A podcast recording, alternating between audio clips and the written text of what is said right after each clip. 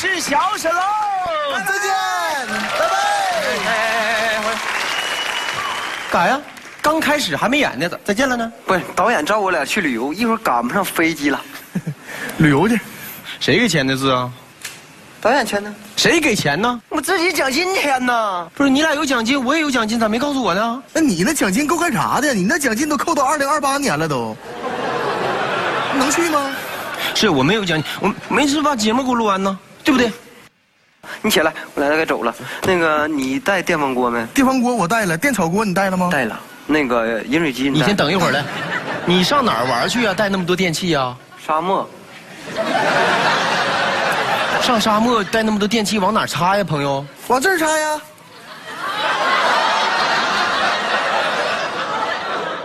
这个插线板往哪儿插？插？你这不废话？你问我，往这儿插呗。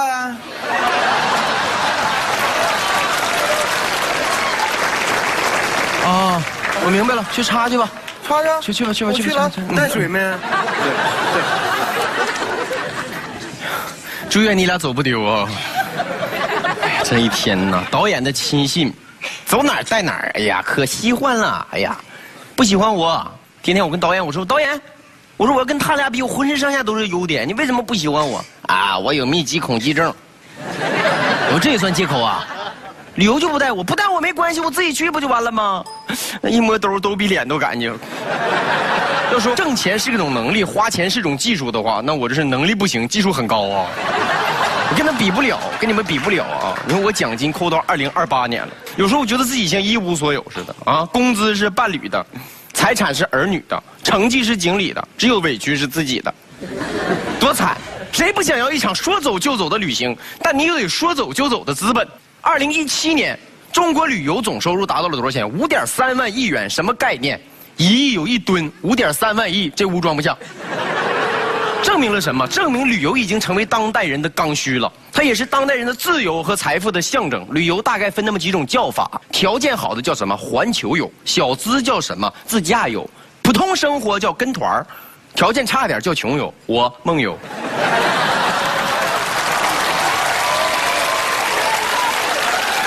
晚上回家往床上一躺，闭上眼睛想去哪儿去哪儿，唰我就来到了马尔代夫。哎呦，水真蓝，天真蓝，太漂亮了。唰一个瞬移，我又去了北极。哎呦，我这太冷了，我刚从马尔代夫过来，换个地方吧。唰一闪，我又去到了埃及金字塔里边，法老拿着胶布要粘我，说给我缠成木乃伊。我唰，我一个瞬移，我又去了泰国。到了泰国，我一看满大街都是美女，那小姑娘长得真好看。哎呦，这个小妹儿还有老弟呀。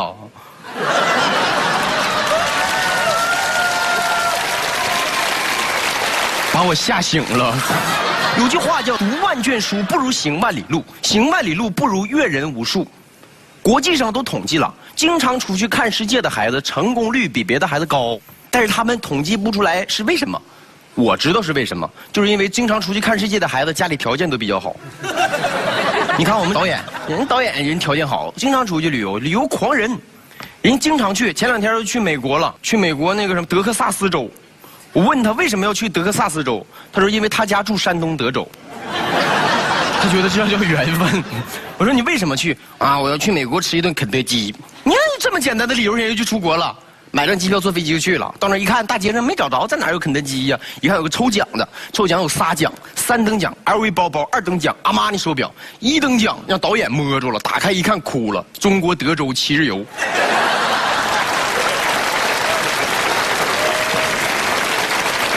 前脚刚到那，后脚送回来了。回来给他媳妇儿，给他媳妇儿带了个特产——德州扒鸡。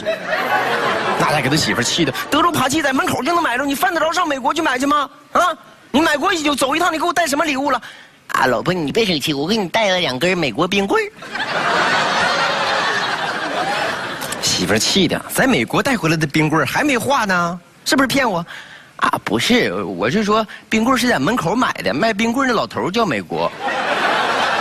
媳妇给你吃吧，我不吃。你不知道这两天什么意思吗？这两天我不舒服，啊，不舒服，没事啊。我这给你带了一盒古方红糖，那几天就要喝古方红糖。选红糖选古方，记住买红糖就买这个牌子行。啪一个大嘴巴，大悟子。我问他，我说你旅游你得到了什么？得到了长寿。我说旅游还能长寿？他说你想啊，我十二点八号坐飞机去美国，飞了十二个小时，到那还是八号十二点，我是不是说没延长了十二个小时啊？我说导演，你把电池抠了表，你还不死了呗？你什么逻辑啊？我跟参考说导演，你看看我，我兜里就二百块钱，我能去哪个国家玩一圈？那你可以去齐国。我说齐国在哪儿啊？山东德州。我说你老家呀？我要花五百呢，五百你可以去蜀国。我说蜀国是哪儿啊？四川。我说我要凑够两千呢，两千你可以去六国，韩赵魏楚燕齐。你真厉害啊，太狠了！我说导演，跟你商量个事儿呗，我想预支一下我二零二九年的奖金，我要出去旅游一圈。导演借我两千块钱，我发了一个朋友圈，人得要一口气，对不对？人家都有说走就走旅行，咱怎么的啊？没有条件，他妈创造条件也得去呀！我发朋友圈说，谁跟我去？我有两千块钱，我要一场说走就走的旅行。我刚发出去，我同桌鲍不平给我回信儿。小时候我俩一起长大，啊，人家现在混的挺好，虽说自己有公司、房子、车子啥都有，啊，给我发了龙啊，我要去旅游去自驾游啊，我要先去看秦始皇墓，然后再看去桂林山水，再后去看名人故居。你跟我一块儿吧，把你这两千块钱给我打过来。我说这太好了，两千块钱我能享受一下小资，我可以跟人家自驾游了。我把钱给他打过去了，兴奋一宿没睡觉。第二天早上他开车来接我来了，一开门我一看那车我崩溃了，敞篷夏利。哎我懵了，我说夏利还有敞篷的？我说这是新款吗？啊不是，这是我自己嘎的。我说你嘎个棚，我说下雨怎么办呢？没事，我带伞了。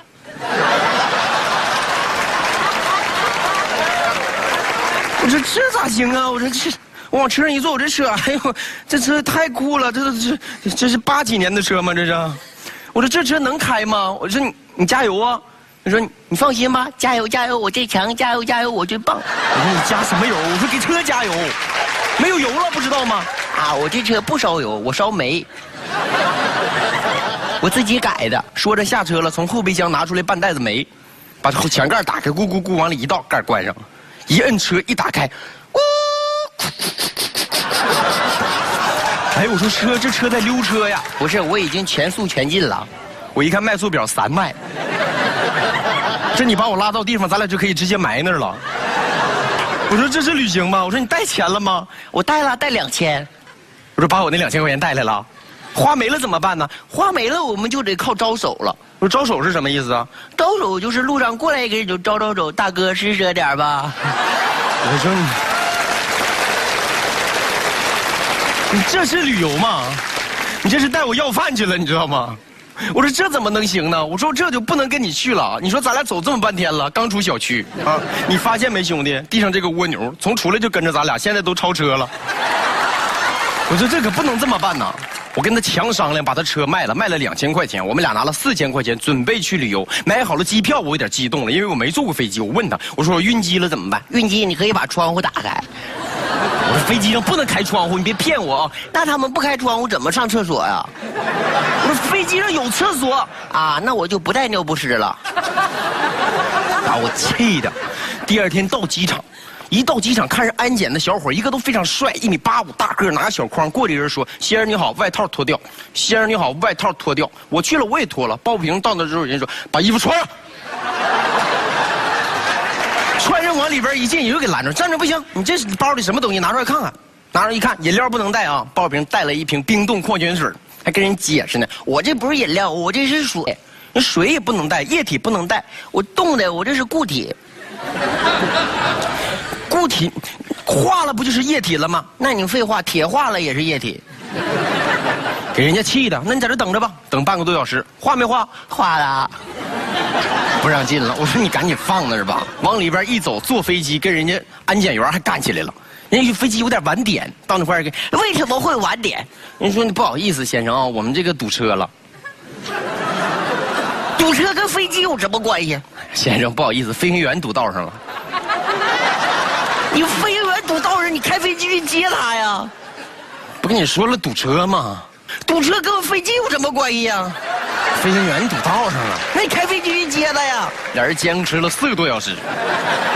给鲍小平累得口吐白沫。上飞机顶，我跟他说：“我说咱俩怎么办呢？到地儿咱俩住哪儿啊？咱俩上什么景区啊？你都报了吗？”他说：“报了，你放心吧，咱俩住七星级大酒店，五星的我都没住过，我住七星那得什么概念呢？我就想啊，七星得多大呀？下地儿打车到地方一看，我疯了，一个小平房写了六个大字：七星级大酒店。嗯。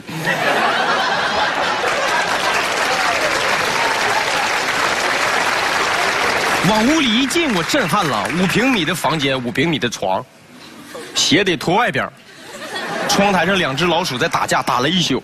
第二天早上，我两个大黑眼圈，我问他：“你看到了吗？俩老鼠打一晚上架，我看了一宿。”他还安慰我呢：“哎呀，得了，三十块钱的房间，你还想看啥？看斗牛啊？” 我说：“这七星级大酒店，这是按照七星瓢虫设计的，啊，又小又破的。”旅行团来了，来了一个两米多的大高个壮汉，一身肌肉块。走，带你们旅游去。这哥们太猛了，我说大哥，咱们这个团叫什么团？我先记一下啊，别出事啊。我们这叫走不丢旅行团。走走不丢？您是团长吗？不是，团长二十年前走丢了。那我们跟团能不能走丢啊？想不走丢的话，你就得跟住跑，啪啪啪啪啪啪啪。那大个腿得有一米三，一步盯我们三步，跑老快了。我俩在后边撵，像细狗撵兔子一样，撵了两个多小时才追上。追的时候都到山顶了，到山顶人大个说了：“ 你俩跑挺快啊！”好了，你们第一个景点到了，名人故居。我说在哪里？看着大石头了吗？这就是。我说是哪个名人的故居啊？这是孙悟空的故居。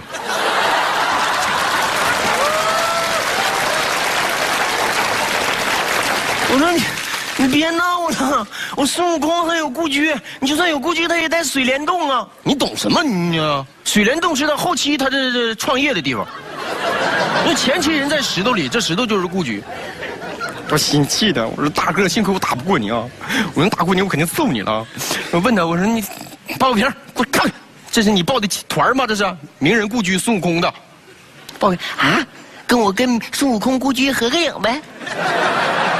真没心没肺，大哥，那个我们还报了呢。兵马俑在哪看呢？兵马俑，兵马俑，你等孙悟空回来给你变呢。我说孙悟空什么时候变呢？那不得等他什么时候回来吗？我说桂林山水呢？等孙悟空回来吧。这不扯了吗？这仨景点让人坑了。我说那我这算逛完了呗？对啊。你能不能把小费给一下吧？我说就这样还要要小费呀？我说你要多少啊？当然是你有多少我要多少啊！你还说什么要小费呀？废话，要小费比较文艺嘛。拿来，快点的。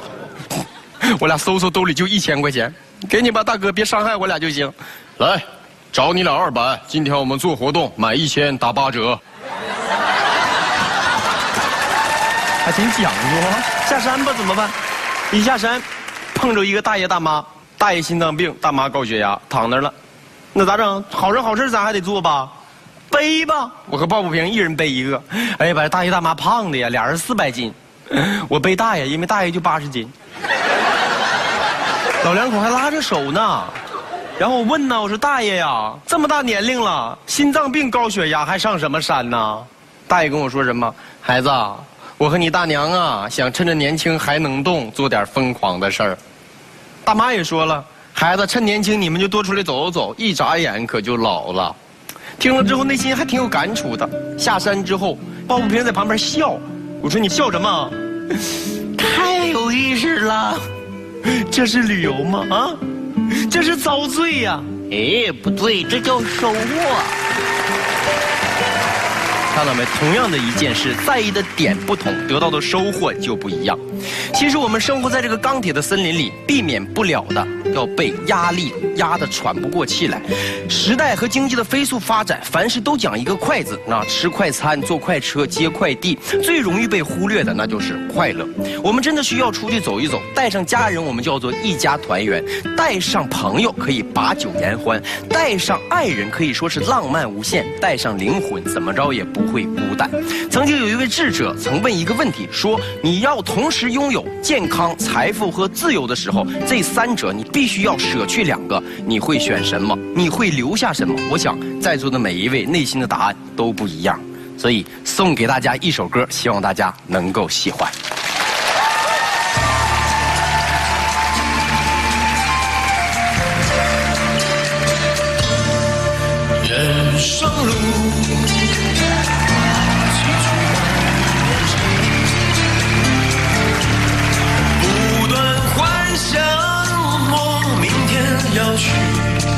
方，那片天是否也仍